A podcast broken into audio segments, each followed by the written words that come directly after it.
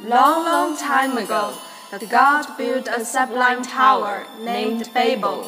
No one had ever approached that great tower, for its location could not be found until then.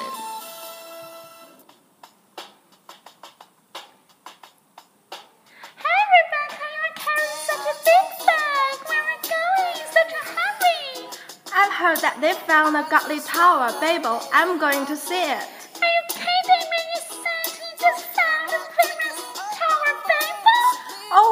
Serious. I'm going to fetch the ferry heading to Babel.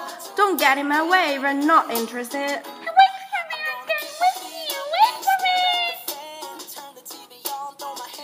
me. Voices that touch your heart. Languages beyond border. Welcome aboard. Our destination is Babel.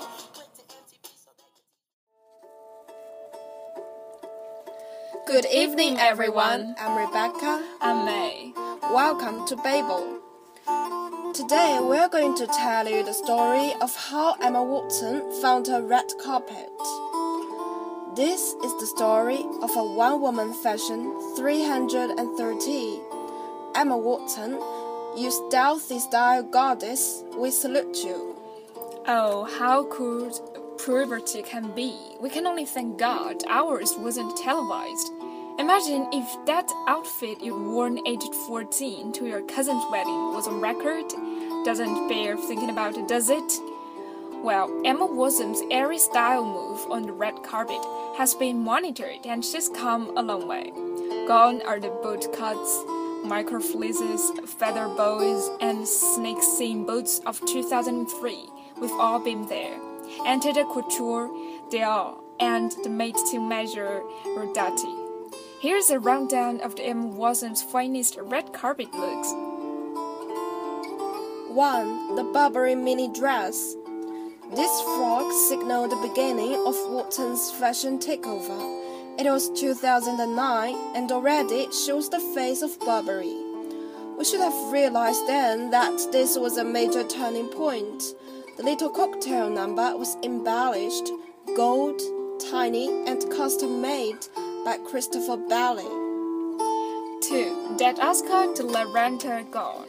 For the premiere of the final Harry Potter film in 2011, Emma Watson stepped things up.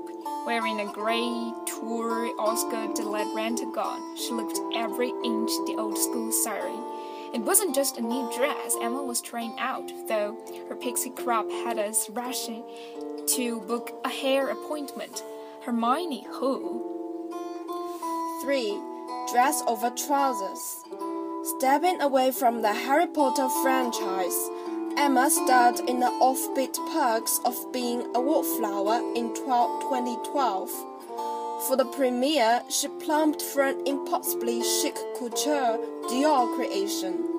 A black ensemble that appeared to be a mini cocktail dress over tailored trousers. It was edgy and experimental, but undeniably classic. And so, ahead of the curve, skirts over trousers, a bag for 2014, I felt why. 4. That Balenciaga crop.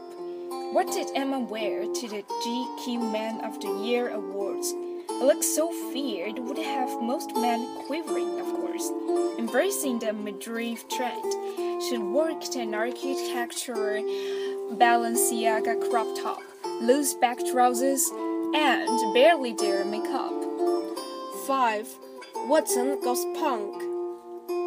For the punk themed Met Ball in 2013, Emma left the theatrics to Sarah Jessica Parker et al. and donned her most revealing look yet a slashed Prabal Gurung gown that screamed grown up style.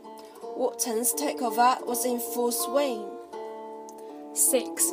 Dress over trousers, the sequel. Emma took a real risk at a huge awards ceremony and it worked. In a sea of prom queen style gowns, Emma stood out in a Dior masterpiece. A slashback backless dress over perfect black cigarette trousers with a clashing cobalt cord proved Emma Watson's credentials as a fashion crusader. 7. White Out. For the premiere of Noah last month, Emma chose a white Ralph Lauren gown with a minimalist high neck inspired by the 90s. A perfectly relaxed updo, floating jewels, and white stiletto made this picture perfect. Down on anyone else, cutting edge on the wet master.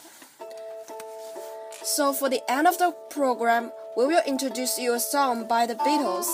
It's called Hey Jude.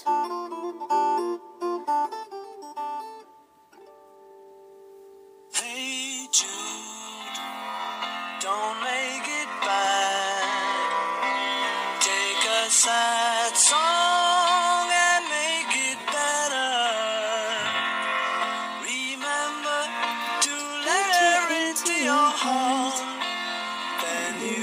Start to make it better. Hey Jude, don't be afraid.